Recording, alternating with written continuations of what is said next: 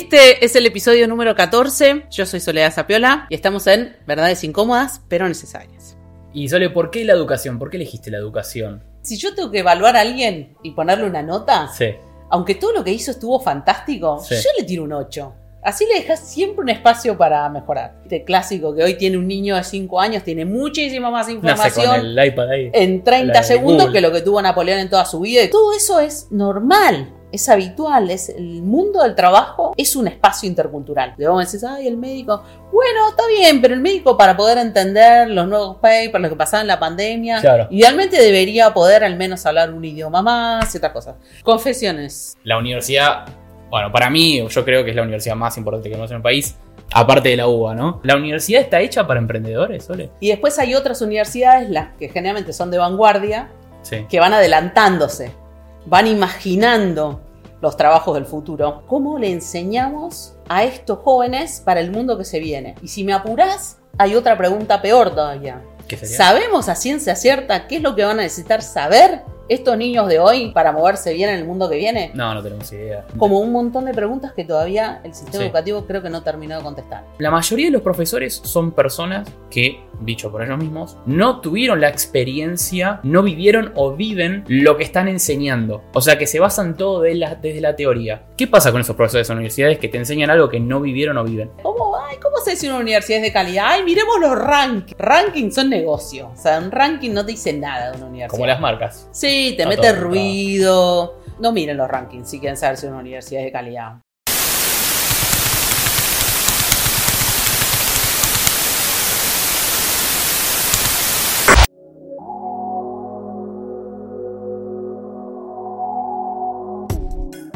Hola, este es el episodio número 14. Yo soy Soledad Zapiola y estamos en Verdades Incómodas pero Necesarias. Muy bienvenidos y bienvenidas a este episodio número 14 en este podcast llamado Verdades Incómodas pero Necesarias.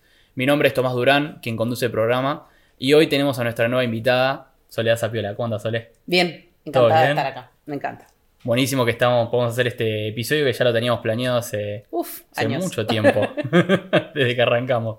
Bueno, Sole, ¿te querés presentar ante el público? Así te conoce un poco. ¿Qué haces? ¿Quién sos?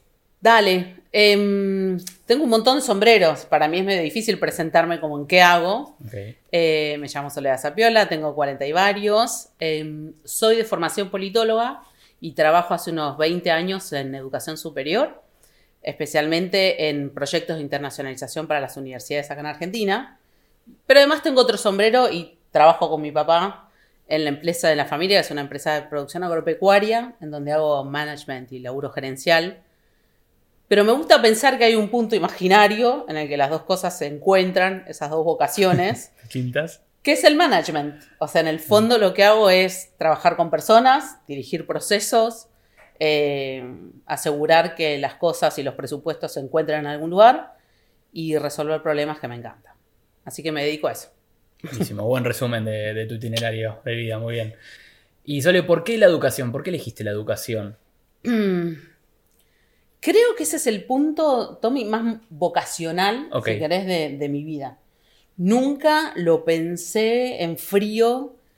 Si vos me preguntabas hace 20 años, incluso si me preguntabas hoy, yo no pienso que me dedico a la educación. Es una capa Ah, como de vocación. Eh, cuando estudiaba ciencias políticas y terminando el último año, me gusta la idea de transformar la realidad, me gusta la idea de impactar en procesos que mejoran a personas, me encanta pensar los problemas y las formas de resolverlo.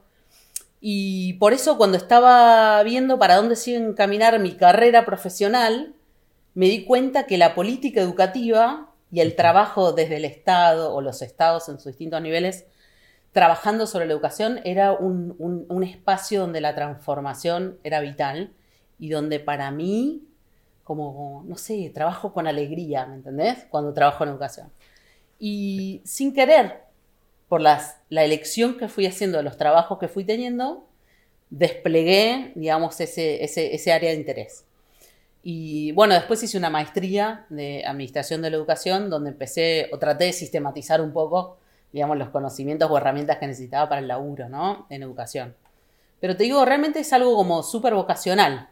Y estoy más siempre atrás de la cortina, o sea, en la administración de la educación más que dando clase.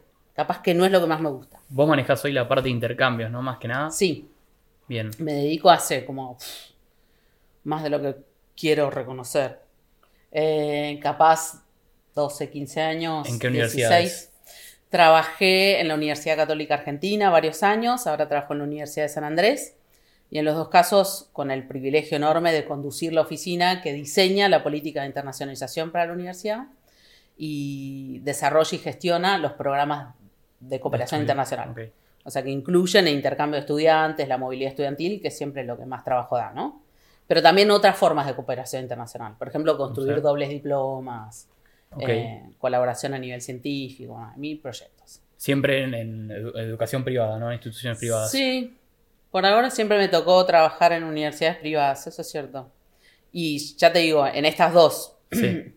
estudié en la UCA mi grado y en Ditela mi posgrado, pero trabajé en estas dos nada más, que ha sido un placer hasta ahora, te digo, un privilegio también. Bien. Este, y yo te, te quiero preguntar una pregunta de curiosidad antes que sigamos con el resto, es ¿cómo se desarrolla un- un- una currícula de estudio, no? ¿La desarrolla el- la universidad, la Mm. desarrolla el Estado? Después la Mm. universidad cada uno lo baja como quiere, digamos, las materias. Uf, es un preguntón, porque depende. Sí, Digamos, hay, hay carreras como que son tradicionales, ¿no es cierto? ok. Que, qué sé yo, vienen incluso desde la época medieval, digamos, y ahí para acá, obviamente, en la modernidad, con la construcción de las universidades, se va como eh, estandarizando qué es lo que un abogado debe saber para poder cumplir con su oficio, qué es lo que un contador debe saber para cumplir con su oficio. Eh, después también, obviamente, los avances tecnológicos, el estado del arte en cada disciplina, de alguna manera informa cómo debe enseñarse esa carrera para que un médico de hoy esté a la altura ¿no? de, de- de Sí, sus sí, circunstancias. Totalmente. Entonces hay esas que acabo de nombrar, no por casualidad, son Sí. clásicas, carreras donde, bueno, una u otra universidad más o menos va a enseñar lo mismo y en uno y otro lado del mundo más o menos un médico va a entenderse con otro médico. Hay otras que están más informadas por el contexto, o sea, si vos sos un abogado o un contador, por ejemplo, estos dos casos que te dije, bueno, tiene mucho que ver en qué país vas a ejercer, porque hay un marco legal, regulatorio, prácticas que tenés que aprender específicamente en un país para esa disciplina. Entonces, estas carreras eh, tienen menos diferencia, hay menos firulete, menos imaginación que puede poner una u otra En las universidad. comerciales, quizás, ¿no? Claro, puede haber más diferencia en el, en el tipo de, de pedagogía, en la forma en la que La se enseña, en la orientación. Pero después hay todo otro universo, te diré. Además son carreras de interés público, como por ejemplo las ingenierías civiles también, donde el Estado tiene mucha injerencia. O sea, el Estado solicita, requiere para eh, autorizar a una universidad a entregar ese título Mm. ciertos requisitos en esa formación. ¿sí? Este ingeniero debe tener ciertas habilidades. Para que no se me caigan los puentes, ponele después. Totalmente. ¿entendés? Hay mucho en juego. y después, más ahora últimamente, pero te puedo decir todo el siglo XX, hay un montón de disciplinas nuevas, siempre nuevas, nuevas ahora, otras eran nuevas hace 20 años, digamos, pero que van en el surgiendo. futuro también, ¿no? Claro, el futuro no hay Sí. techo. Donde se van eh, reconociendo nuevos trabajos que existen, nuevas demandas en el mercado laboral y que de alguna manera van diseñando lo que se necesita. Entonces hay universidades que responden, digamos, a esa necesidad del mercado construyendo trayectos de formación. Bien. Y ahí depende muchísimo del tipo de universidad en la que estés. Generalmente hay una impronta, un, un tipo de diseño, un tipo de manera de enseñar.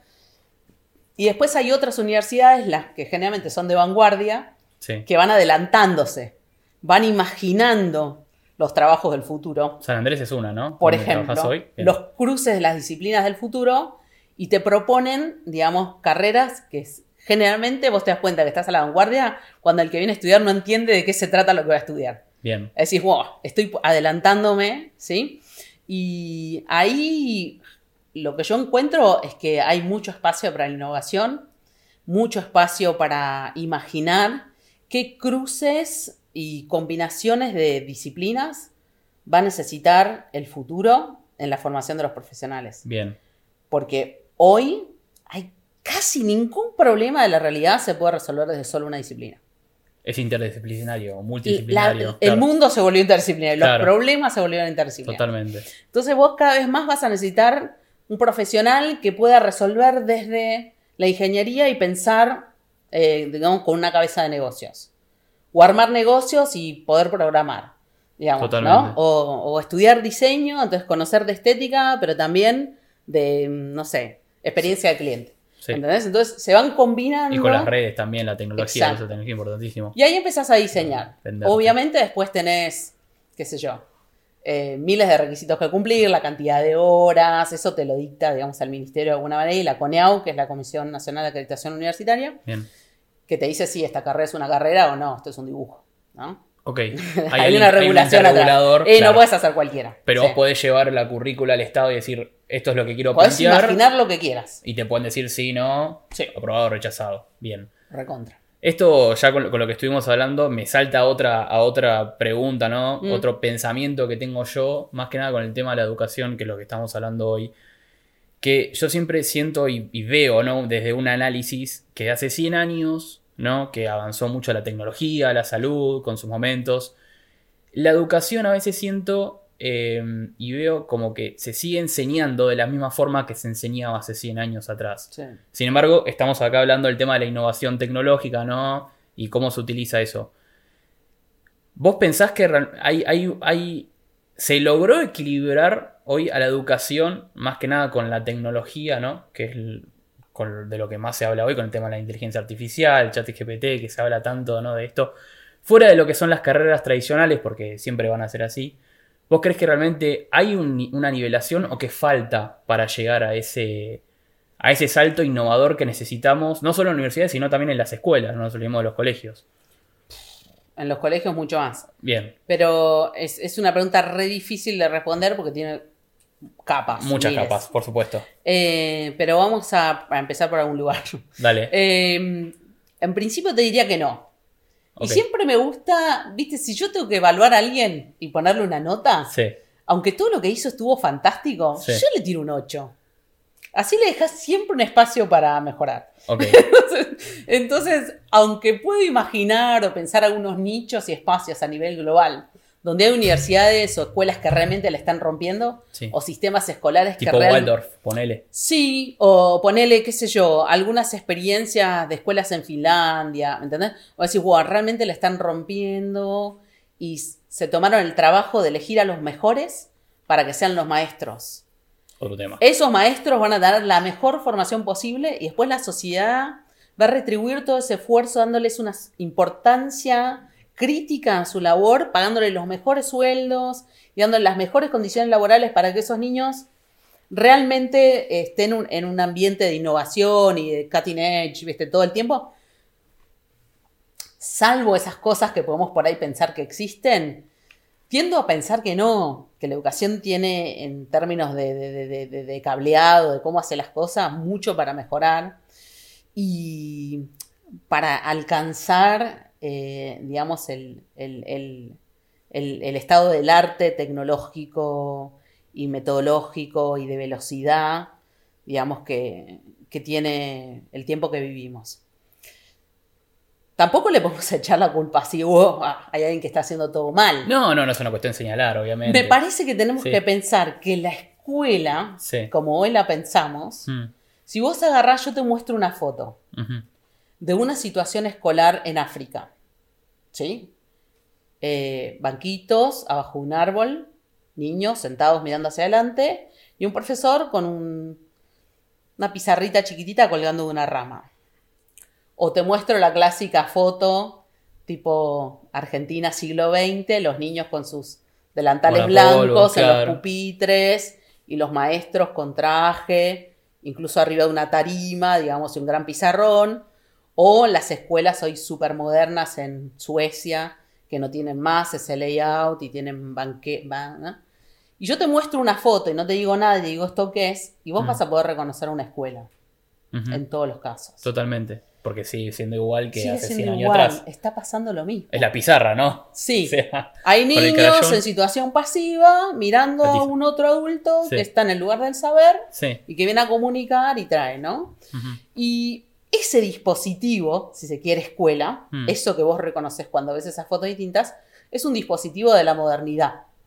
Viste que Foucault lo llamaba, está entre sus instituciones de encierro, ¿viste? Bien. Entonces, donde ahí hay una disciplina, un orden, una estructura, una jerarquía y una determinada cosas que pasan, cosas que se pueden hacer y no se pueden hacer, hay reglas muy claras y un outcome o resultado esperado muy concreto.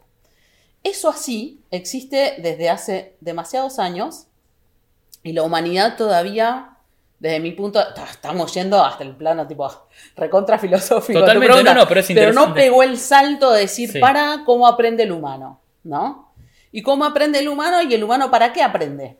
Exacto. Entonces decís, bueno, yo en la modernidad configuré este dispositivo así porque lo que necesitaba eran tipos capaces de moverse con esta disciplina en esta estructura industrial para hacer este determinado trabajos. Hoy, postindustrial, siglo XXI, aceleración tecnológica, todo cambia cada dos minutos. La cantidad de información disponible, viste, clásico, que hoy tiene un niño de 5 años, tiene muchísima más Nace información con el iPad ahí. en 30 La de segundos que lo que tuvo Napoleón en toda su vida y conquistó Boch. Entonces, Totalmente. el poder de la información cambió, la disponibilidad de la información cambió, la aceleración de los cambios es terrible y todavía no hay un catch-up, digamos, de la pedagogía y de la tecnología educativa, como para decir, ¿cómo le enseñamos a estos jóvenes para el mundo que se viene? Y si me apurás, hay otra pregunta peor todavía. ¿Qué sería? ¿Sabemos a ciencia cierta qué es lo que van a necesitar saber estos niños de hoy para moverse bien en el mundo que viene? No, no tenemos idea. Hay como un montón de preguntas que todavía el sistema Sí. educativo creo que no terminó de contestar. Creo que hay muy interesantes búsquedas. En esto ir rompiendo, digamos, pensando formas colaborativas, eh, rompiendo la idea de que estudiar es leer y recordar, aprender listas, eh, tomar notas en una clase, romper la presencialidad, bueno, la- la, Sí, la virtualidad. la ¿no? pandemia Claro. catalizó un montón de cambios súper rápidos, ¿no? En educación, y creo que hay una exploración y una búsqueda. La irrupción de la inteligencia artificial va a traer Sí, lo vamos a ver a futuro igual. miles de Estamos viendo cambios ahora, pero. y ver cómo opera eso y qué modificaciones le va a impactar en el aula, en cualquier nivel. creo que hay mucho para cambiar, pero no está muy claro todavía qué necesitamos. Por lo pronto yo prefiero volver a pensar como Nietzsche a veces, que dice, bueno, Sí. ¿Qué se necesita? ¿Qué necesita hacer un educador? Tres cosas. Enseñar a mirar, a pensar Sí. y a leer y escribir. Perfecto, ok. Eh, digamos, eso se va a necesitar siempre. El tema es que, claro, no es lo mismo un alf- analfabeto, ¿no? Hace uno o dos siglos atrás, No. que un obvio. analfabeto hoy, que el analfabeto tecnológico es otra cosa, ¿no? Mm. Siempre desde el conocimiento también, no solo desde el, desde el uso de la tecnología per se. Re. Pero el idioma por ahora, el idioma por ahora Sí, sigue siendo el fundamento de la cultura humana. O totalmente. sea, no hay humanidad si no tenés idioma escrito y hablado. Digamos, eso por ahora es como sí, sí, la sí, base no, de la cultura. así. Así Sí. que ahí vamos a tener que seguir. Eh, y creo que reforzarlo es cada vez más urgente, porque las formas en las que hablamos y escribimos, con la velocidad y la tecnología, también se están corrompiendo en un montón de maneras, ¿no? Corrompiendo en el sentido de perdiendo riqueza, profundidad. ¿Y, y cómo nos ves comparados con, con el exterior, no? Vos justo estás con Mm. todo el programa de intercambios, conoces bien, calculo cómo se funciona en cada país, obviamente que después cada país, cada estado, cada ciudad, cada universidad es distinta, pero ¿cómo lo ves comparados con el primer mundo, por ejemplo? Argentina, ¿no? Acá tercer mundo. En, Ay, en es- tema de aprendizaje, porque sí. no es lo mismo, yo por lo, por lo menos tengo entendido y he hablado con mucha gente de Argentina estudiando en Estados Unidos, por ejemplo, o mismo yankees estudiando en su país, el sistema de aprendizaje es súper distinto al que tenemos acá en Argentina. De hecho, eh, si bien es carísimo, la gente en general va cuatro años, saca los cuatro años, la pasa bárbaro, estudia, aprende y, y chau. Acá en Argentina mucha gente diserta. ¿Cómo lo ves a eso? De vuelta, tocaste 150 temas. 150 para mí, temas. o sea, No, más que nada- 150 ventanitas Yo en tu quiero- pregunta. Quiero ver más que nada cómo, cómo nos ves comparados la educación Sí. afuera. Universitaria que es. Sí, te voy a hacer dos comentarios al margen y después Sí. voy al hueso. Ok. En el margen mencionaste cositas ahí, por ejemplo, tienen Sí. que ver con el costo, Sí, que es un temor. Es un tema O sea, es importante. cómo Argentina estructura, digamos, la economía de la educación respecto a cómo se hace esto en otros países. Y hay múltiples otros modelos, ¿no? Así que ese, como que por ahí no lo hablamos porque es un ventanón. No, no, no, no. Eh, perfecto. Después otro que marcaste medio como al final de refilón, que está súper importante, que decís, bueno, yo soy un, uno de los casos que abandonó. Y yo te digo, mira, eso se da mucho y tiene que ver con la pregunta anterior. O sea, vos por ahí abandonaste y sin embargo no encontrás una inadecuación terrible en el mundo laboral, sino al contrario. No, al contrario, Bueno, de hecho. En mi caso, entonces menos, ahí ¿no? Sos como la excepción que confirma la regla de que el sistema educativo no necesariamente te está dando las herramientas que necesitas para laburar. Lo Y encuentro que podés todo. laburar sin tener, digamos, esa herramienta. Entonces, cuando ahí dejaste de ser el pathway exclusivo para, digamos, la habilitación profesional, dejó de ser el único habilitador Exacto.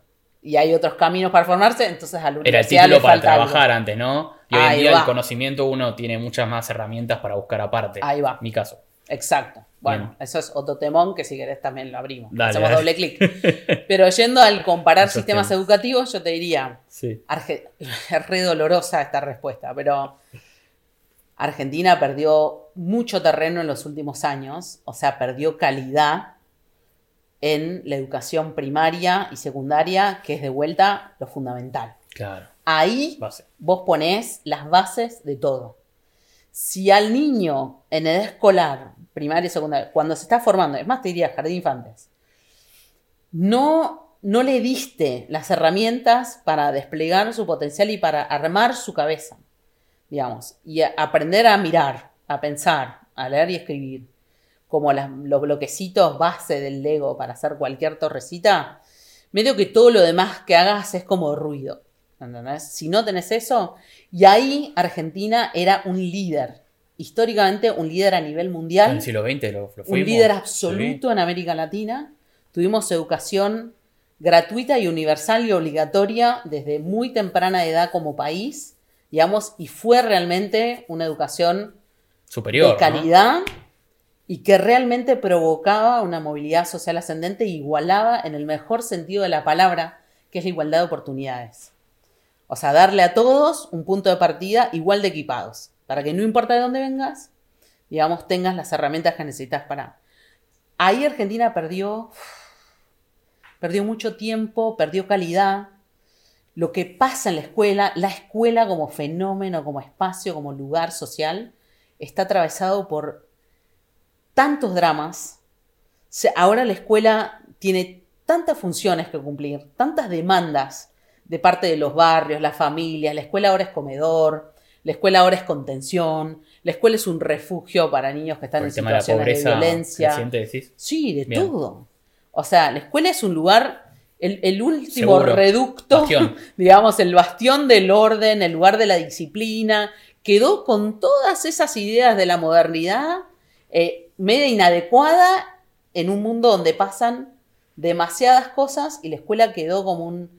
Lo que era la iglesia antes, ¿no? Sigue Sí. siendo en parte un poco, pero. Y se está perdiendo mucho energía, tiempo, Mm. digamos, adentro de la escuela. Está muy atravesada por los paros, ¿no? La escuela es lo primero que para. Mira Argentina cerrando escuelas en la pandemia. Lo último que tenés que hacer. Y también se perdió el respeto social hacia el rol del maestro. ¿Quién entre tus amigos, ponele? Importante. ¿Quién piensa hoy en ser docente? Como una carrera profesional vocacional. Creo que no conozco a nadie. Nadie. Es increíble. Entonces, los tipos más valiosos, las cabezas más despiertas, los talentos más conectados con la vida, la gente que quiere hacer cosas para cambiar el mundo, no piensa en ser docente.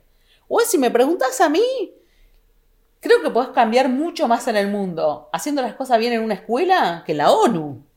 Pero te lo firmo, ¿eh? Entonces, eso se perdió como valor. Y esos docentes eh, van a institutos de formación docente atravesados por ideología política, donde se pierde más tiempo en adoctrinar que en enseñarles herramientas pedagógicas. O nos hemos vuelto pobres y desconectados del mundo y usamos los textos escolares para bajar línea política. Entonces perdemos oportunidades para conectar con la mejor de la tecnología, con la mejor de... Y esos docentes van un poquito desarmados, digamos, en el mejor de los casos. digamos, a escuelas donde pasan mil cosas. Y, y, viste, están atravesadas por cosas sindicales, sociales, dramas políticos, la cámpora, qué sé yo, no sé, todo lo que te puedas imaginar. Imagínate cómo va a encontrar un niño un espacio de orden para construir su cabeza con un profe Sí, que no está bien armado. Sí. sí.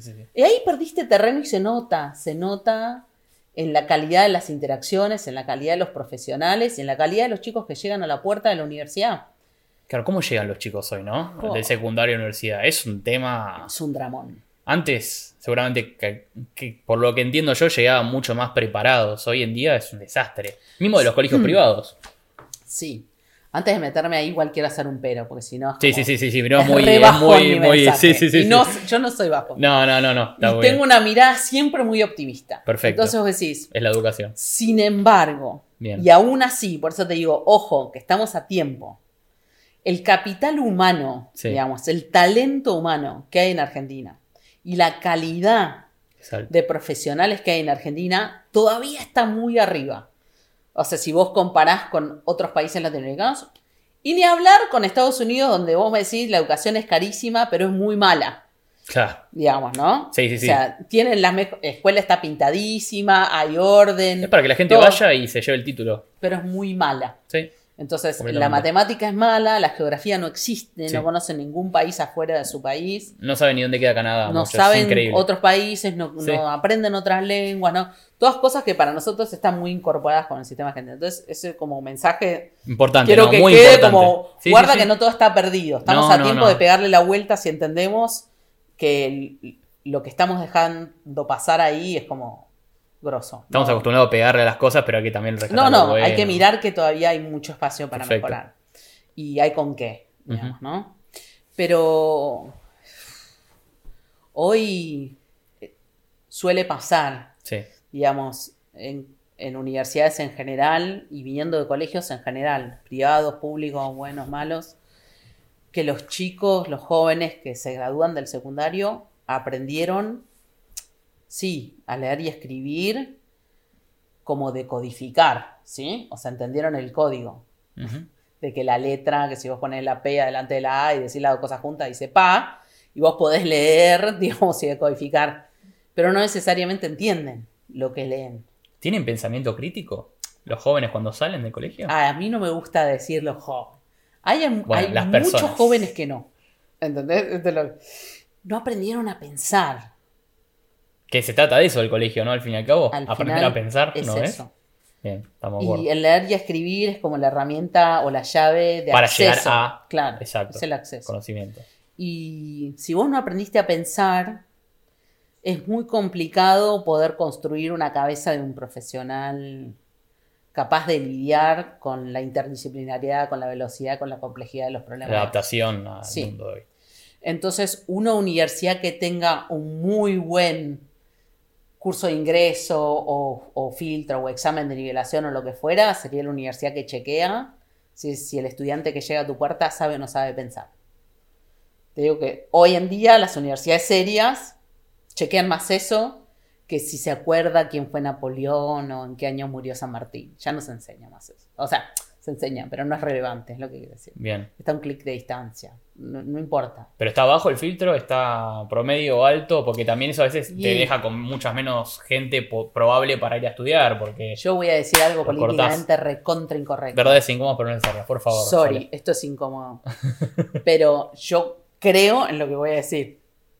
O sea, me la voy a bancar. Dale. Eso y no otra cosa, para mí, es el fundamento de la calidad en las universidades. Cuando vos me decís que las, uni- la- las universidades, ¿cómo, ay, ¿cómo se dice una universidad es de calidad? Ay, miremos los rankings. Rankings son negocio. O sea, un ranking no te dice nada de una universidad. Como las marcas. Sí, te mete ruido. Hay, eh, no miren los rankings si quieren saber si una universidad es de calidad. Pregunten cómo es el examen de ingreso. Ese es el punto de apoyo. Entonces vos me decís, en general en el sistema, y hay tanta calidad como universidades, y hay tantos sistemas de acceso como universidades hay. Entonces hay mucha calidad y muy mala. En general, yo tiendo a creer que lo gratis sale caro. Entonces, cuando te dicen, en trancu, que la puerta está abierta, vení, acá puede venir cualquiera, y puede tardar 20 años si quieren recibirse y no pagar un peso, yo empezaría a dudar. Como la uva.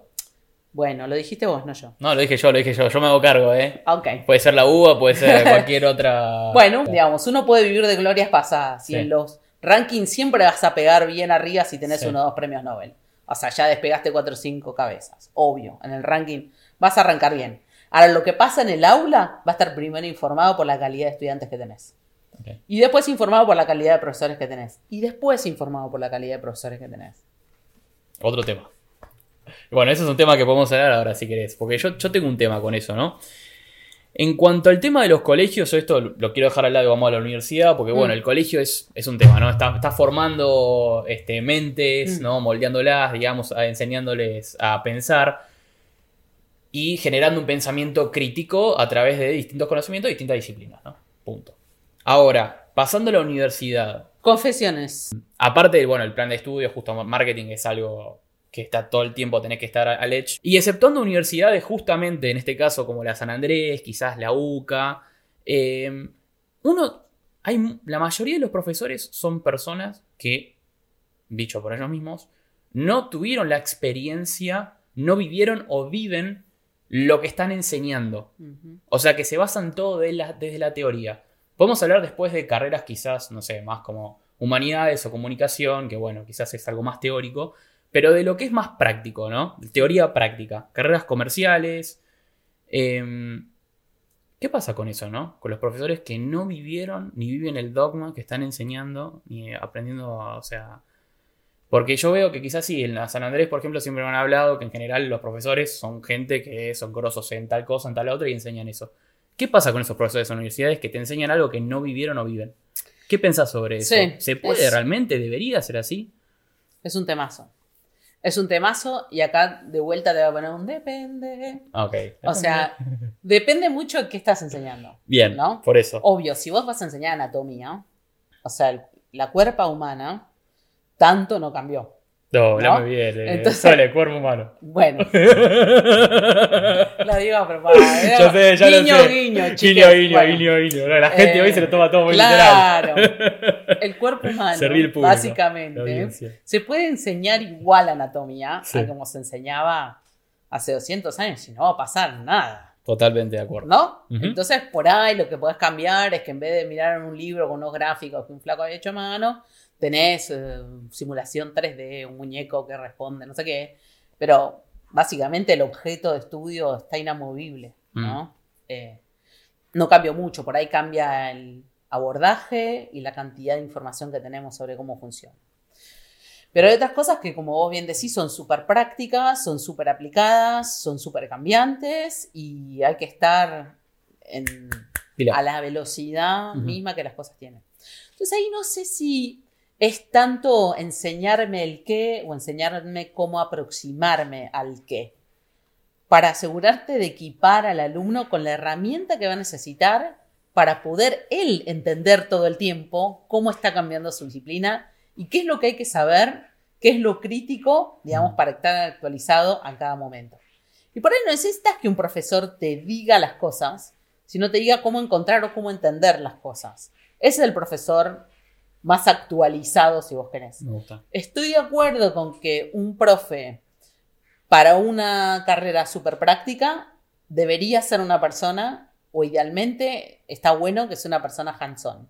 O sea, que esté viviendo lo que enseña y que pueda transmitir, además del conocimiento, la práctica, la aproximación a la práctica, Claro. ¿no? El conocimiento de teórico-teórico, teórico-práctico, práctico-práctico. Digamos, si vos vas a estar en una disciplina práctica-práctica, necesitas alguien que le esté practicando para poder transmitir también el saber hacer. Eh, Uno enseña mejor desde el conocimiento real, Claro. desde la experiencia, Claro. ¿no? Entonces vos decís, bueno, en anatomía, si yo tengo un profe de 80 años que no sabe manipular, digamos, el, el- la simulación 3D, pero me puede transmitir, digamos, un montón de conocimiento, no es crítico que el tipo esté metido en el quehacer de la medicina. Es más, preferiría que no esté agarrando un escalpelo a los 80 y pico. bueno, sí, sí, totalmente. Eh, cuac. Pero, eh, digamos, si vos me decís en el marketing, sí, me encantaría tener un profesor que esté metido, que entienda las tendencias que hay ahora, que me pueda hablar en primera persona desde las dificultades o los desafíos que esa profesión tiene en este momento. Creo que hay un equilibrio como todo, ¿sí? Bien. Que hay un equilibrio, que en todas las disciplinas, siempre para ser serio, o sea, decir, soy un profesional bien plantado y mi raíz disciplinaria está profunda, o sea, no solo sé hacer esto, porque en eso sos un técnico, ¿entendés? Conozco y entiendo los fundamentos de mi disciplina y tengo herramientas de nivel académico superior para dialogar con otras disciplinas hacia los costados, en este famoso diálogo interdisciplinario que hablábamos Mm. hace un rato, necesitas profesores también con cierta hondura, ¿no? Con ciertas tiempo y experiencia de trabajo académico. Y después el otro que te pueda traer la práctica práctica para ser un buen técnico, digamos, en el mejor sentido de la palabra. Entonces creo que un balance en el desarrollo de una currícula de una carrera universitaria es muy bueno. Tener estos profesores eh, de dedicación exclusiva, si querés algunos, que son profesores que están dedicados a pensar, a escribir, que escriben papers en el mayor nivel académico posible de su disciplina, digamos, y que tienen tiempo para investigar y que se les paga por investigar y que tienen esa tranquilidad para poder hacer desde la reflexión el avance de la disciplina, es muy bueno. Y esa validación, ¿no? Claro. Que te da a vos mismo y con respecto Sí. al resto. Y el aplomo, ¿viste? De, Claro. de estar sentando las bases y que no todos sean profesores taxis, ¿entendés? Que trabajan en 20 universidades y sean dos horas en cada uno y en todas repiten lo mismo. Y en el medio de eso el tipo pasa por la oficina y está metido en un proyecto, o tiene una empresa, o tiene una startup. Y tiene esto, pero no tiene una hondura, digamos, de reflexión sobre. Me parece que las dos cosas balanceadas hacen un buen profesional.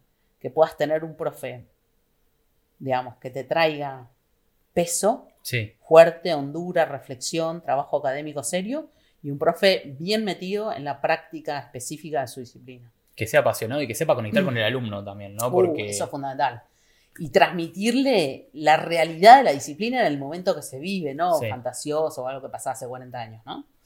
Eh, que después lo deja al estudiante como inadecuado, frustrado, cuando, cuando va a ver cómo son las cosas en realidad. Desactualizado, en una palabra. Sí, es así. Igual la actualización es súper tricky, por eso Sí, que decíamos, sí, ¿no? De la obvio, velocidad. Sí, todo el O tiempo. sea, Más ahora. Ac- actualizado antes era, uh, el tipo en los últimos 20 años es un crack y hoy es, el pasado, ¿no?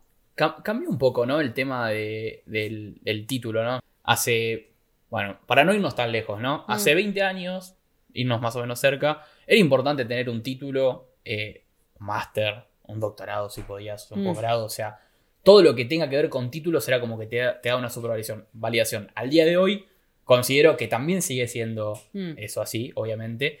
Pero con la tecnología eso se fue desplazando un poco, ¿no? Porque también uno se pregunta, y esto es un comentario personal, ¿para qué vas a la universidad? Mm. Porque mucha gente dice, quiero el título para un éxito laboral, éxito económico, por ende, o sea, automáticamente, ¿no? Tenés ese camino y el camino del saber, del conocimiento, del pensamiento crítico, pero que al mismo tiempo lo podés tener aparte si sos una persona que lee, hace cursos, etc. O puedes tener las dos cosas, ¿no? Puedes hacer un modelo híbrido. Sí. ¿Por qué decís que cambió eso en los Ah. últimos años? Porque hace 20 años estábamos debatiendo, vos estabas eh, Ah, no, trabajando yo hace con 20 eso. años, no sé, estaba en el kinder. Bueno, está bien. No sé qué me preguntó. Pero hace 20 años tenías otro debate conmigo, Sí. ponele, sobre esto. ¿Decís que está bueno que haya cambiado o no? O sea, más Sí. allá del bien y el mal, ¿decís que es algo que encima puede hacer que la educación se eleve? Incluso que pase esto. Recontra. Mirá, eh, malas noticias, amigos, van a tener que volver cada vez más a la universidad. Eso es bueno para nosotros, universidad. Ching ching. No, pero no para. Ah, es un chiste, es un chiste, es un chiste. Sí, ¿por qué no? Eh, hace 20 años y más también, Sí, obvio. vos ibas a la universidad, es verdad, entrabas por una puerta, salías por otra, validado, Sí, sello de goma, este es un profesional, listo. sí. El tipo ejercía durante 60 años y nunca volvía a la universidad. Porque con ese paso por la universidad recibía, tenía las herramientas de formación que necesitaba y le sobraba para perfectamente desarrollar su profesión durante 60 años. Su profesión no cambiaba mucho, el conocimiento tampoco cambiaba tanto y de última podía leerse un par de libros, papers, ir a un par de conferencias y ya está. Hoy, un poco por lo que venimos charlando, eh, esta aceleración, esta transformación de las disciplinas y el quehacer humano en casi todos los campos cambia. Y por eso tiene que cambiar también qué hacemos durante el tiempo que hacemos la, la primer formación profesional, ese primer título, digamos, en la universidad, que es vamos a estar acumulando información que se va a volver obsoleta dentro de muy poquito porque ya no pasa que un profesional hoy pasa cuatro años en la universidad y tiene para tirar 50 años de, ejercicio profesional. Entonces, eso combinado con cómo cambió el estudiante, que de vuelta es un temón, que si querés hacerle doble clic ahí, tenemos para hora y media. ¿Qué pasa con este joven hoy? ¿Cómo llega a la universidad? ¿Qué disposición tiene para aprender? Antes las carreras duraban seis años, cinco años, materias anuales, digamos, donde tenías que hacer una pila para estudiar, y hoy son de cuatro años, materias semestrales. Entonces, arranco una disciplina, la termino los cuatro meses, rindo, paso con otra cosa y en cuatro años tengo un título, mm. salgo al mercado laboral, estoy habilitado y probablemente al año, año y medio, dos años, necesito actualización. La universidad hay que volver eh, siempre por este estado de avance de las disciplinas. Todo cambia demasiado rápido y la universidad idealmente, si hace las cosas bien, no te está dando conocimiento, te está dando herramientas para interpretar, para, para poder eh, interpelar, digamos, esa realidad, esos desafíos que tu profesión tiene. Entonces vas a tener que volver a esta formación, el lifelong learning, como se llama, o educación continua. Pero eso no lo, decís que no lo podés conseguir aparte. O sea, sí o bueno, la universidad, em, los institutos de educación superior. No, pero digo, tipo, en, tu pensamiento, pues esto me, parece interesante. ¿Vos crees que sí o sí se necesita un ente para que te, Sin duda. te ayude a. ¿Se entiende? Sí, lo creo. Lo creo porque, digamos, todas las disciplinas avanzan, pero hay un lugar donde todavía sigue siendo el espacio donde se sintetiza, digamos, esas modificaciones, se, se, prioriza y se ordena la relevancia, digamos, de, los skills o las habilidades que hay que tener para cada disciplina. Ese lugar sigue siendo la universidad. Sacando lo tradicional, digo, ¿no? O sea, obviamente que Incluso en lo tradicional. eso seguro. Incluso en lo tradicional. mi pregunta va más allá, digamos, de, las, carreras que sí o sí necesitas el título porque vamos a conocer, o sea, está claro. Y, conectado con tu pregunta anterior, si la universidad es una universidad que esté bien viva, digamos, ¿no? Y relacionada con las disciplinas, lo que pasa con los profesionales más enterados en cada, ¿sí? Sí y en la universidad trabajan, viven y piensan estos profesionales en el mundo del laburo, van a poder entender perfectamente cuáles son las nuevas habilidades de un líder para esta, cómo es la metodología ágil para el management. te estoy diciendo como microtítulos que uno puede encontrar en estos microcréditos o cursos de actualización profesional.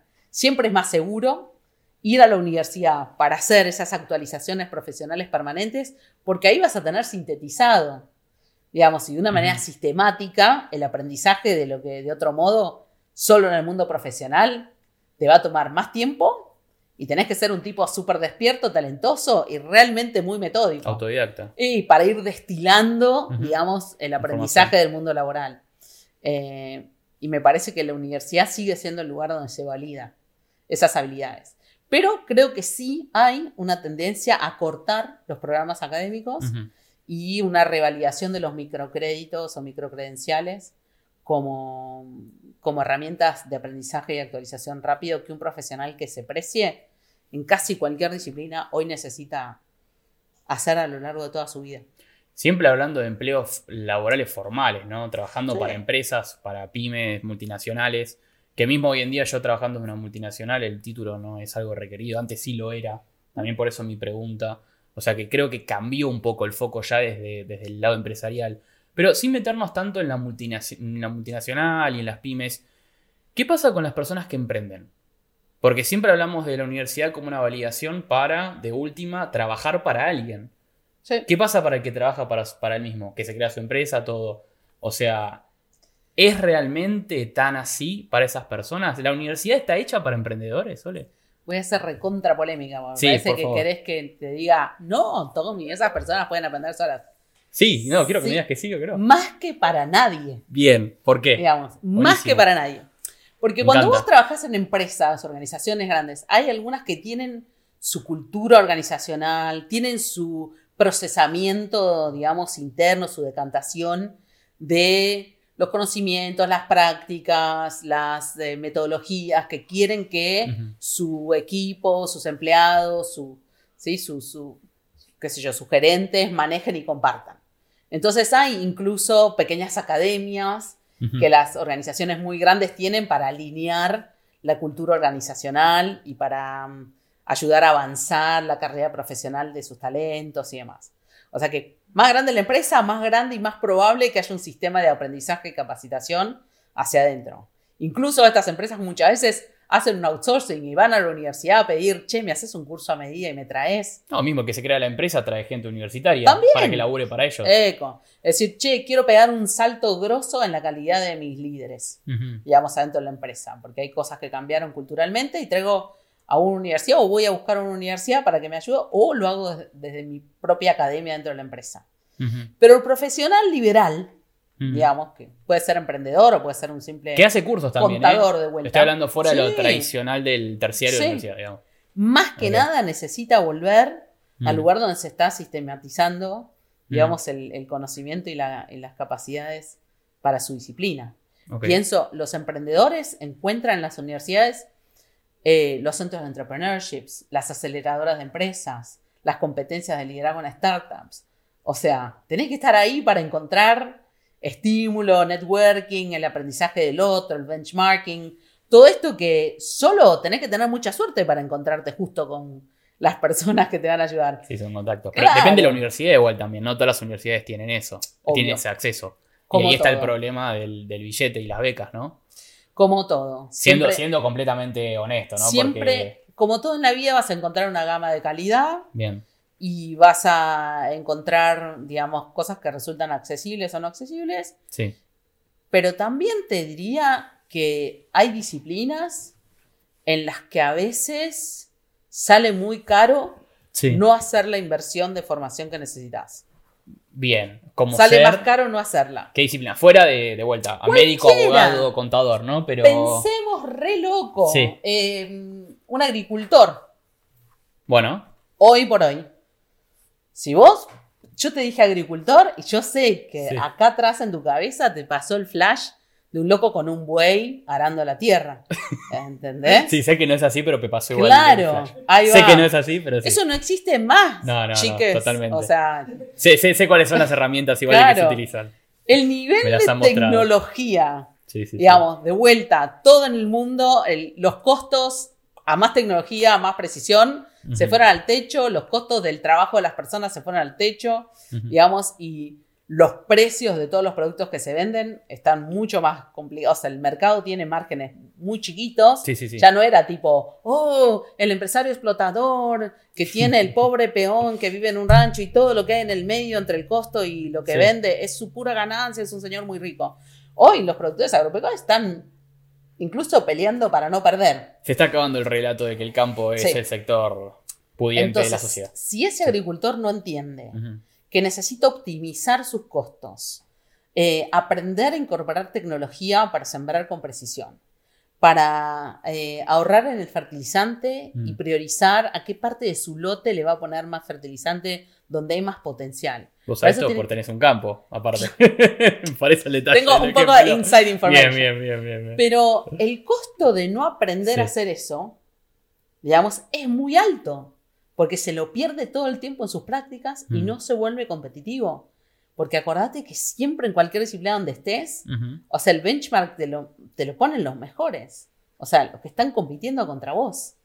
Y en el campo mucho más que en otros porque lo que vendes es un commodity, o sea, el precio está fijo, no pueden competir por precio. Ah, Ay, mi maíz es mucho mejor.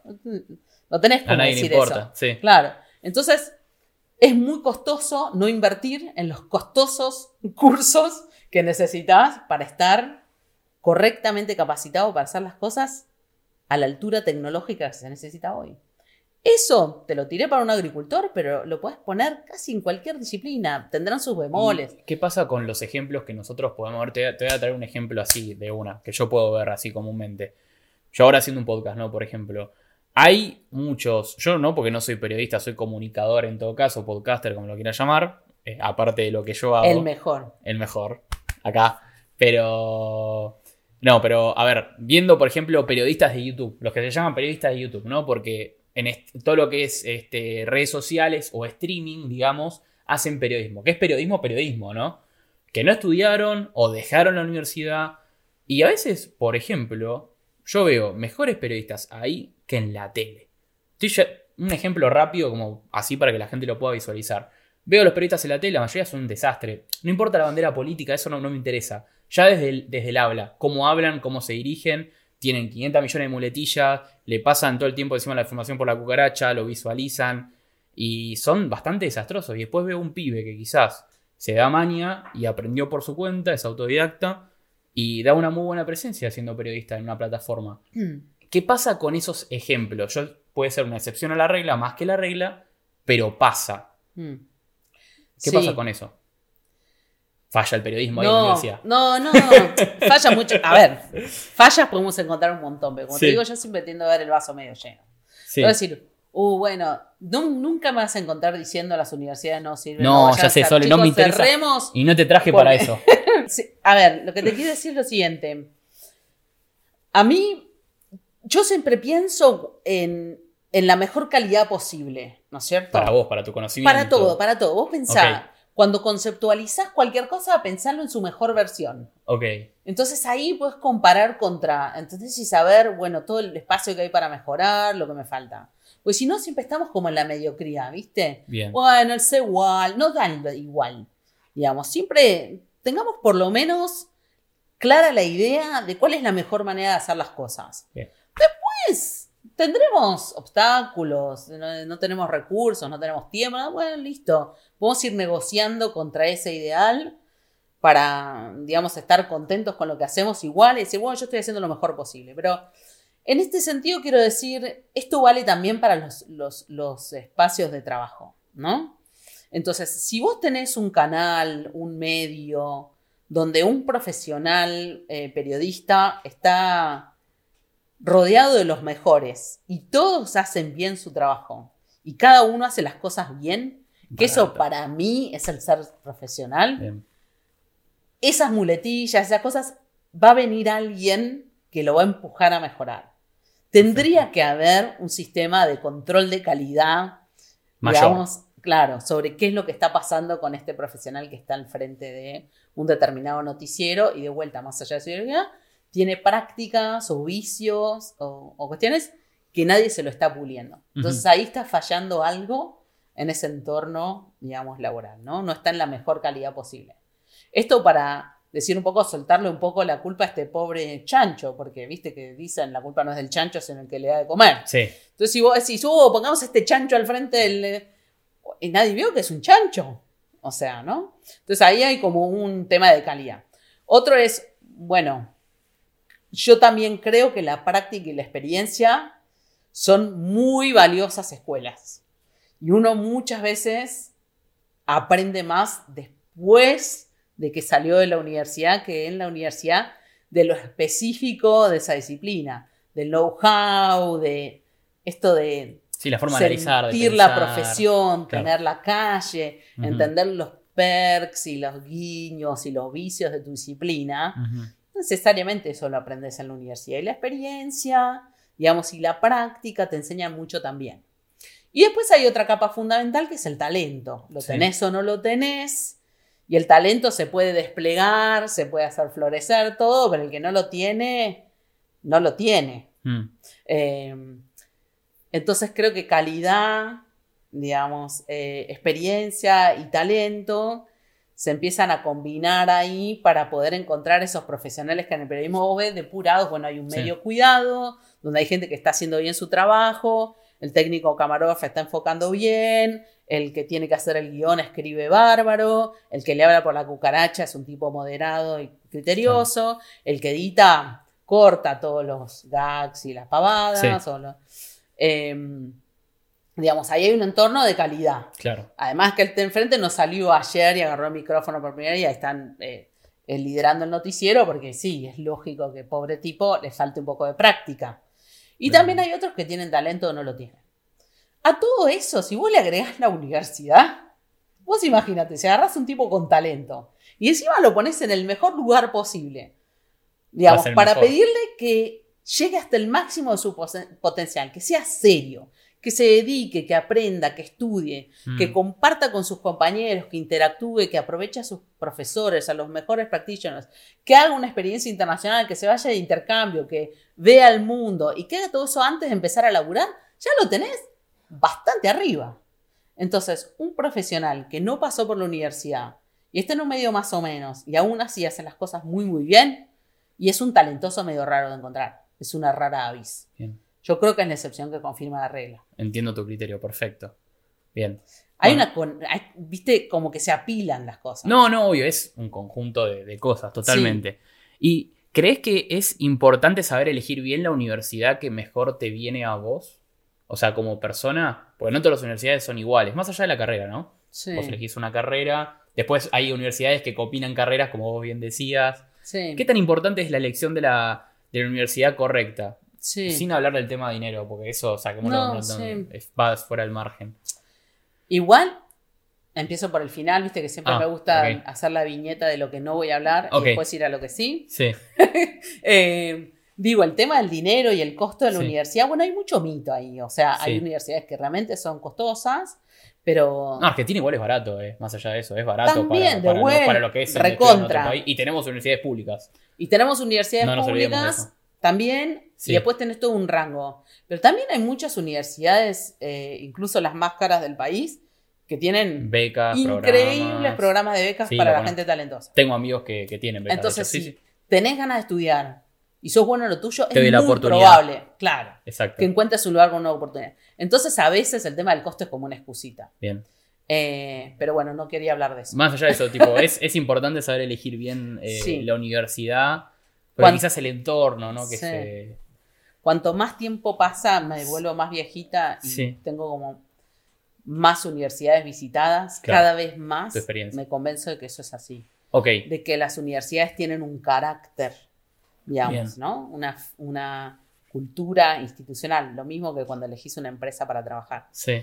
Idealmente, se los recomiendo a todos, cuando vayan a un lugar a trabajar, asegúrense de conocer la cultura eh, de esa Total- organización, porque eso totalmente. te cambia muchísimo. en mi empresa ¿viste? eso es súper importante. ¿Viste? No es solo el job description. ¿Para qué me contratan? No. ¿Qué voy a hacer? Está bien, lo puedo hacer, ¿no?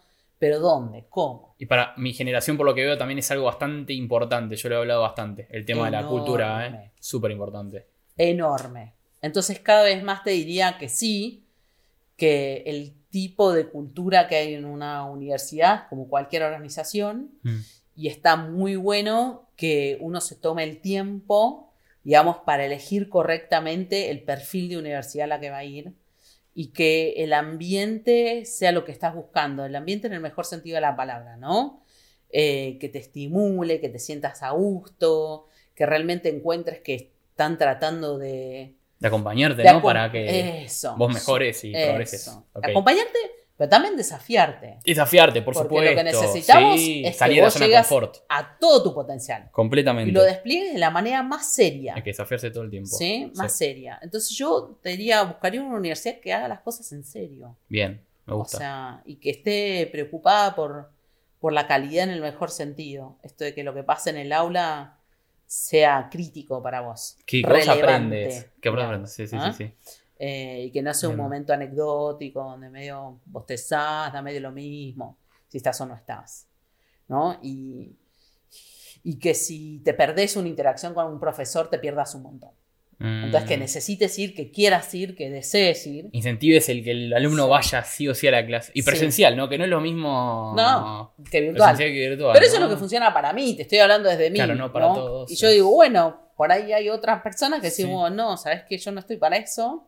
Yo quiero una formación virtual porque no tengo otra forma de hacer las cosas, no tengo la paciencia, voy muy lejos, lo que fuera. Te pase lo que te pase.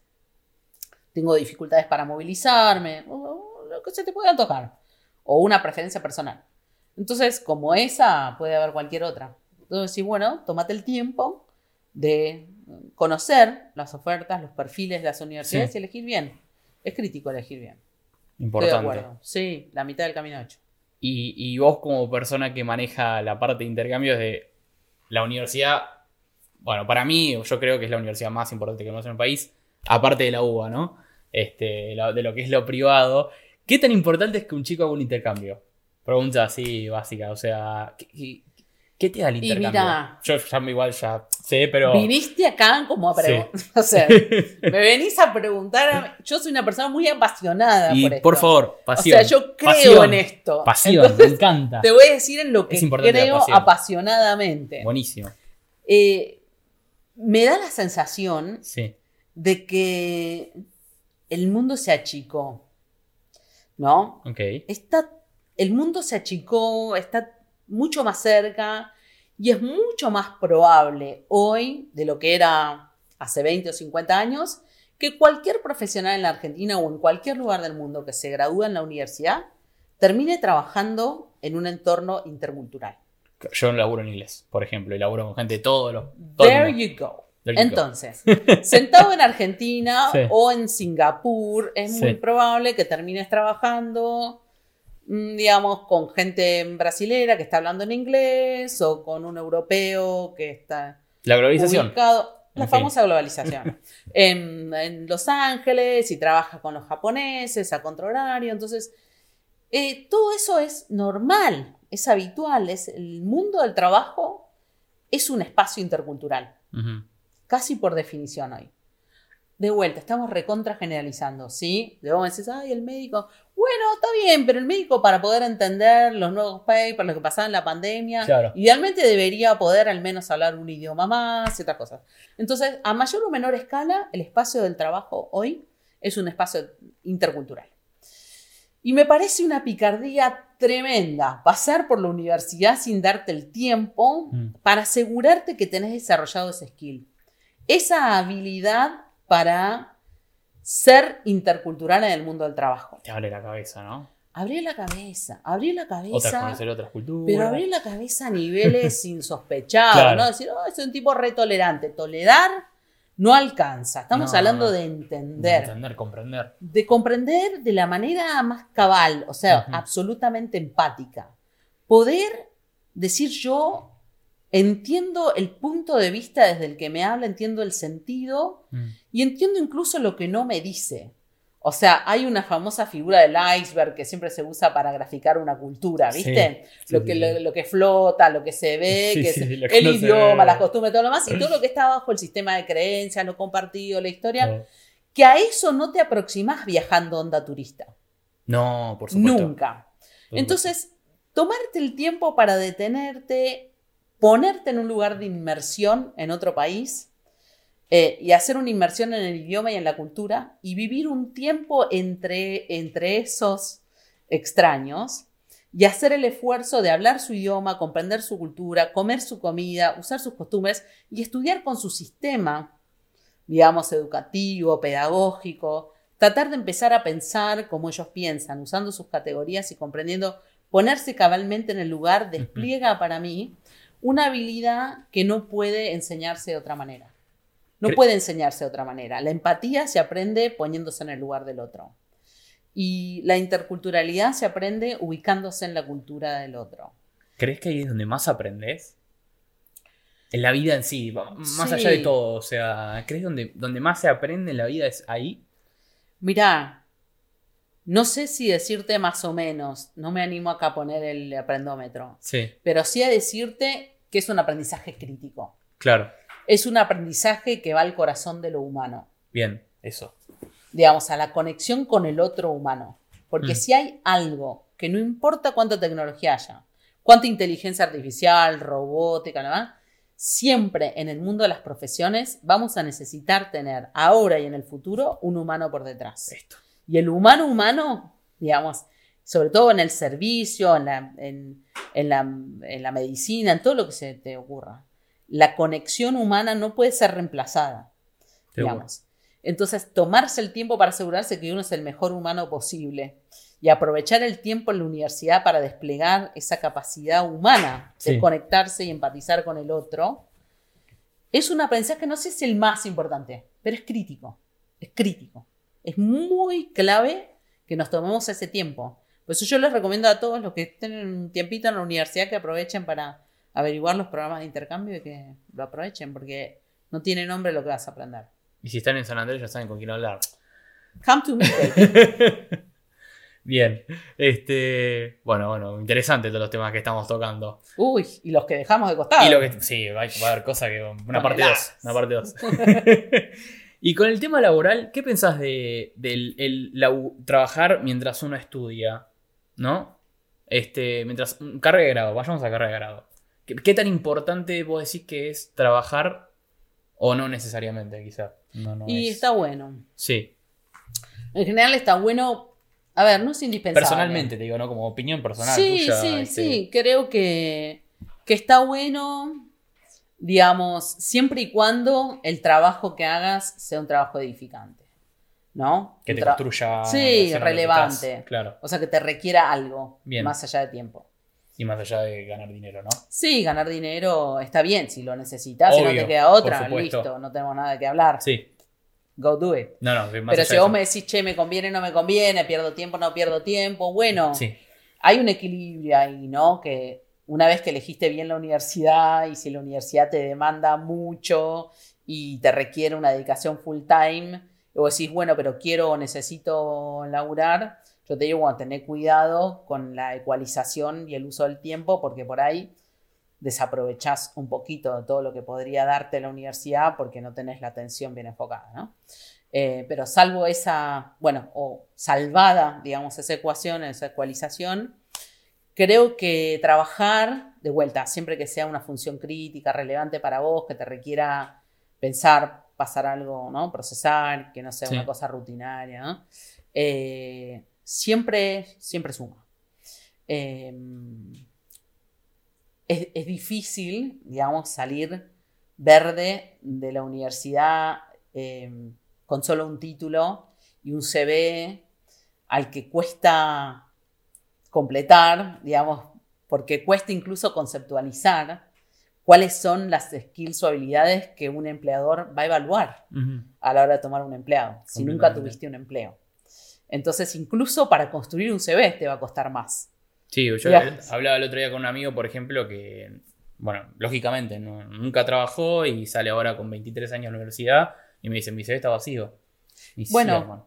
Está vacío, y hay pero... mucha gente que no te contrata si no, la- no trabajaste. Ahí hay un tema también. Sí, eh, no, no es No es, para, me- no es para meter el palito, es algo que yo veo por lo Sí. menos. Este, si no empezaste con Mm. una pasantía, no es tanto eso. A mí me encanta contratar gente que no tuvo trabajo es antes. excelente también. Es Porque me encanta enseñarles a trabajar. Obvio. Digamos, y que no vengan con Le vicios. tenés que dar la oportunidad también, ¿no? O sea, Sí, también hay muy malos jefes hoy por ahí. Bueno, de vuelta, otro sí. tema que no hagamos doble clic, ¿no? Sí. Pero hay gente como que llegó a jefe, no sé, por error o porque no había nadie mejor. por, persistir, por o ahí por, persistir. porque decantó, perseveró, ambicionó, o es el sobrino de alguien, o no sé yo.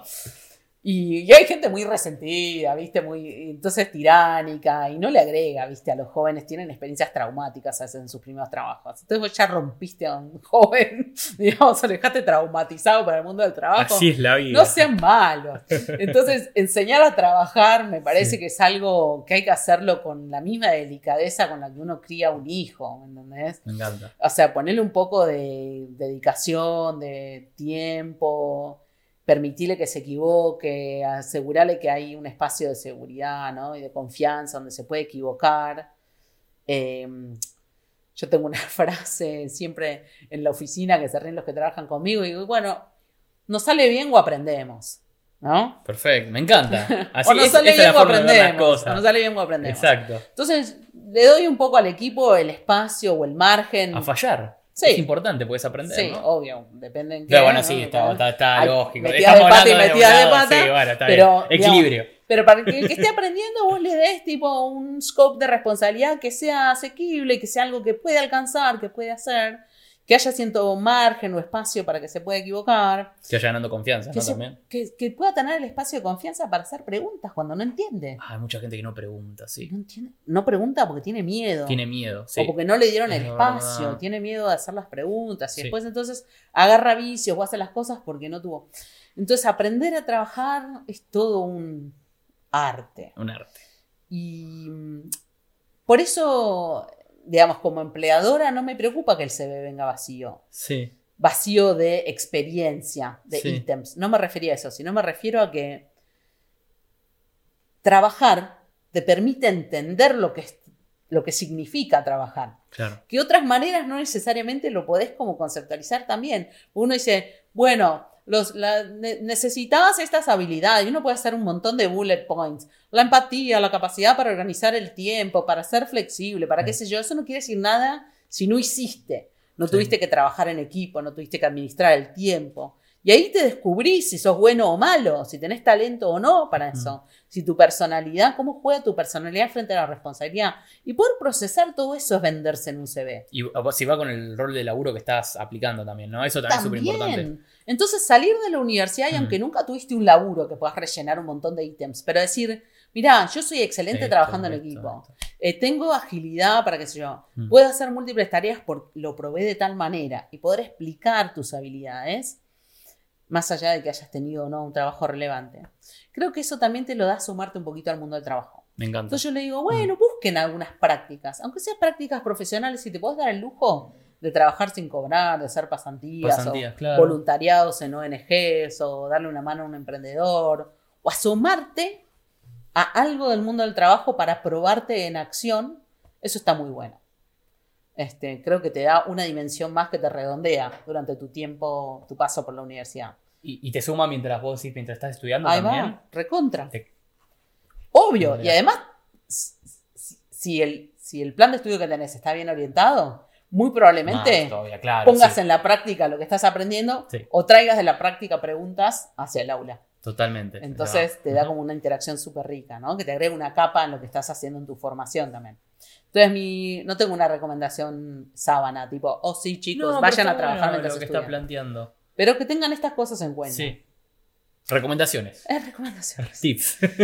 La recomendación final sea conózcanse, tómense Sí. el tiempo para conocerse a sí mismos, Sí. ¿viste? Porque no hay universidades buenas y universidades malas, empresas buenas o empresas malas, entonces eso no sirve para nada.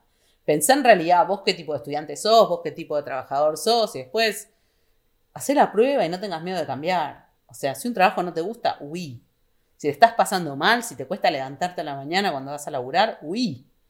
O sea, probá a cambiar primero, dale una chance, no seamos tipo tolerancia cero. Que eso también le pasa mucho a tu generación. No Sí. tiene la paciencia para Estoy de acuerdo, ¿eh? descubrir. Estoy de acuerdo. Entonces, date un tiempito, asegúrate de Mm. hablar con tu jefe o la persona a la que te esté supervisando y contale, che, me siento incómodo, me pasa esto, no sé, creo que no estoy entendiendo bien. Y date esa chance. Si no hay lugar, si no, si no te contestan las preguntas, si realmente no aprendes, si está pasando mal, huí. Huí, es demasiado corta la vida como para amargarte en un trabajo que no te guste. Eh, lo mismo en una carrera. Ay, mi sueño toda la vida fue ser abogado. Y resulta que no podés pasar de la segunda materia de primer año de derecho porque sufrís. No es lo tuyo. Tomate el tiempo de repensar, anda a buscar un tutor, tener conversaciones relevantes, hacerte un espacio para reflexionar, porque es demasiado crítico. Vos estás formando una disciplina y una vocación. Estás dando forma a las herramientas que vas a usar durante toda tu vida, principalmente. ¿Qué pensás sobre el tema de eh, la, modalidad de, exámenes? ¿No? O sea, una opinión concreta, vos obviamente viajás por todo el mundo representando, viendo los intercambios, las currículas de otras universidades, compartiendo conocimiento. ¿Qué pensás sobre justamente cómo hoy en las universidades, vamos más al, al- al hecho, cómo se eh, aprueba el conocimiento de lo que el estudiante estuvo aprendiendo, digamos, durante todo el año, durante el semestre? Te lo dejo ambiguo. Sí, no, es buenísima la pregunta. No te quiero meter en un compromiso, pero... No, tengo la tentación de contestarte de lo- desde lo que hacemos en la universidad, eh, que está buenísimo. Sí. Te lo voy a contestar también desde ahí, pero con esta salvedad. Sí. es alucinante Sí. todo el trabajo que hay atrás de pensar las instancias de evaluación. Ok. digamos, y uno cree que es una improvisación, digamos, o una decisión casi caprichosa de un profesor usar una u otra metodología. Pero si el profesor es bueno y realmente está conectado con lo que está enseñando y comprende qué es lo que está buscando evaluar, eh, te aseguro que hubo mucha reflexión atrás de tipo de evaluación que está aplicando. Dicho esto, también pienso que hoy eh, cada vez es menos relevante el tipo de examen enciclopédico, digamos que se conectaba con la forma de aprender El enciclopédica. aprender es repetir, ¿no? Claro. En ese sentido. No sé si repetir, pero asegurarte Sí. que sabes y que has Sí. logrado retener una- un montón de información, digamos, específica en ese momento del tiempo, referido a temas específicos que están en estas X bolillas de esa materia, ¿no? Y eso tenía que ver con ejercicios de la profesión que eran enciclopédicos también, o sea, donde la respuesta se hacía desde el conocimiento puro mm, creo que el conocimiento entendido como dato o información que fuiste capaz de retener. Me parece que eso hoy por hoy evalúa más tu capacidad de memoria. ¿Qué otra cosa? A eso voy. cosa. Porque para mí aprender no es repetir. por eso- Correcto. Entonces, eh, cada vez se vuelve menos relevante, digamos, eh, eh, inadecuado. Digamos, Mm. un examen que busca un- enciclopédicamente chequear si vos retuviste o no una Mm. información concreta que vas a probablemente olvidar al minuto siguiente de haber rendido el examen. Exacto. ¿Quién no ha salido? Tipo, eh, y es una suerte de purga, digamos, para meterte en la siguiente materia. Sí. Probablemente dos o tres días después de haber rendido el examen olvidaste la mitad de todos los datos sobre las batallas de la Segunda Guerra Mundial que uno ha aprendido de Ujú. memoria para ir a rendir exámenes yo misma. Te estoy diciendo de la experiencia, no hace tantos años, en no una mala universidad. Entonces aprendíamos así. Eh, y evaluar de esa manera no, no existe más, no sirve más. O sea, estás evaluando eso, estás evaluando mal. A mí me, la mayoría de las materias ¿Por que me qué? valoraron así. En general, Lamentablemente. digamos, no deberían estar enseñándote datos. Claro. Digamos, si, si alguien está enseñando datos ya a esta hora, digamos, de la humanidad, se quedó atrasado. Elegíme la universidad entonces. Digamos, se quedó atrasado.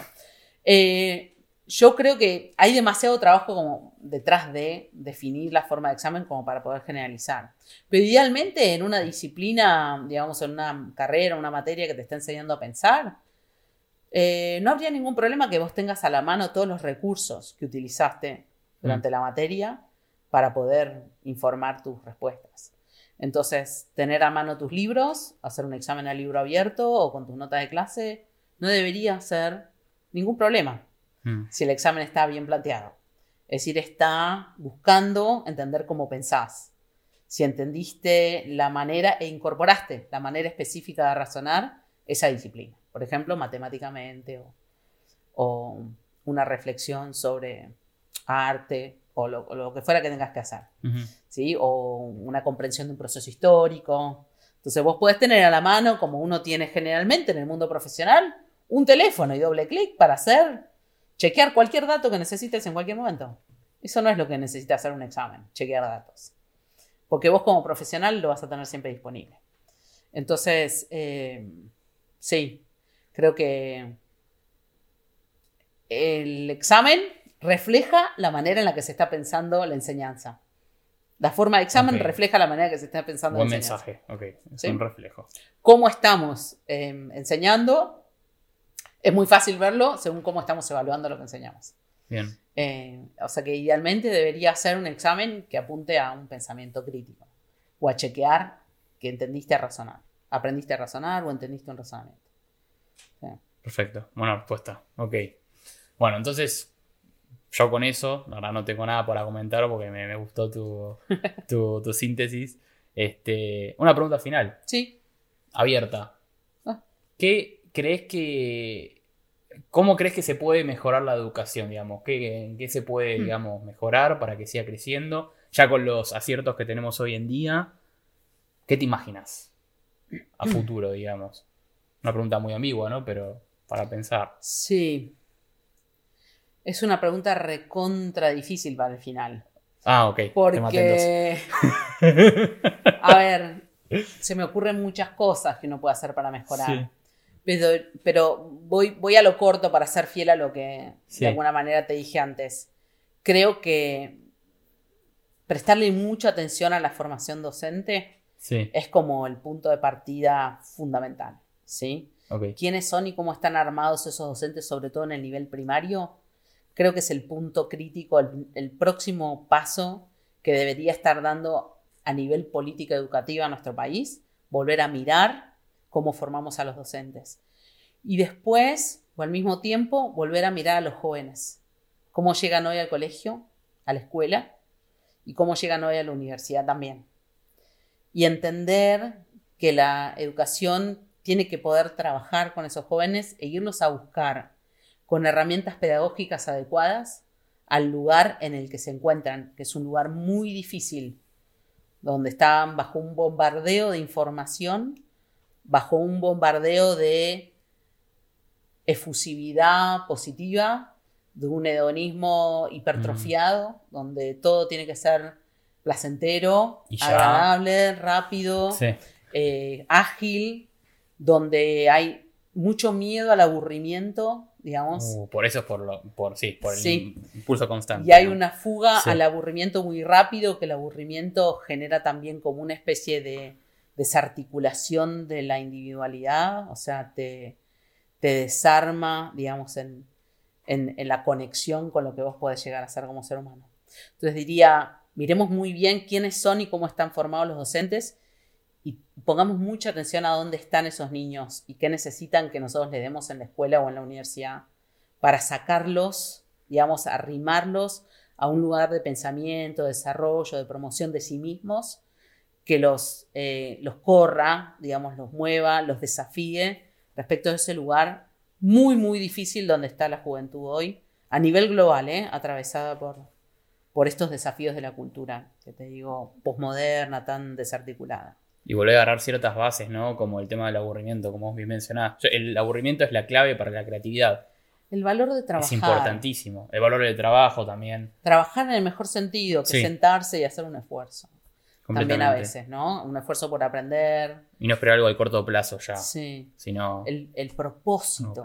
el propósito de. ¿Cuál es el Uy, está muy perdido hoy los jóvenes. Sí. yo como... Hay de vuelta, yo soy recontra optimista. No, yo también, ¿eh? yo quizás parezco, pero no, yo también soy súper optimista, es importante. Es la idea de esto, ¿no? Es el desafío constante de la comunicación para el progreso individual y social, ¿no? O sea. Y aprender a estar solo, y aprender a leer, y aprender a pensar, no importa en qué plataforma, o sea, con qué sostén, sea libro o lo que fuera, y encontrarte solo frente a algo y poder mm. detenerte, reflexionar y marcarle a tu vida intelectual un ritmo diferente de la aceleración de lo que pasa afuera. Creo que es el punto de inicio para tener profesionales, pero todos estos seres humanos. Mm. O sea, capaces de interactuar con otros de una manera productiva y constructiva. Así que creo que mirar bien los niños y mirar bien los docentes, porque ese docente es una bala de plata. O sea, la maestra de primer grado es una bala de plata, es la única.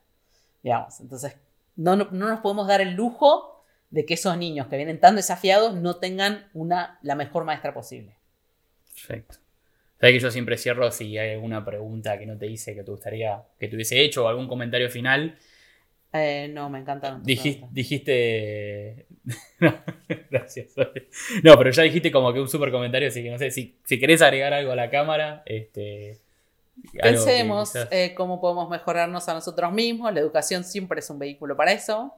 Así que es políticamente incorrecto, es incómodo porque requiere uh, esfuerzo, pero sí es una verdad necesaria. Gracias, Sole, por, el marketing. bueno, Sole, ¿estuviste cómoda? Ah, ¿Eh? me sentí ¿Sí? cuidada. Buenísimo, importantísimo para mí. muchas gracias. Gracias, Tommy. Se ríen de la audiencia. Así que bueno, gente, muchas gracias por mirar este episodio número 14 de Verdades Incómodas, pero necesarias. Nos vemos la próxima para más. Adiós. Muchas gracias por escuchar este episodio del podcast Verdades Incómodas, pero necesarias. Si les gustó el video, no olviden suscribirse al canal y denle like. Nos vemos hasta la próxima. Apruebo este mensaje. chao, chao. Cause I've been living life right like I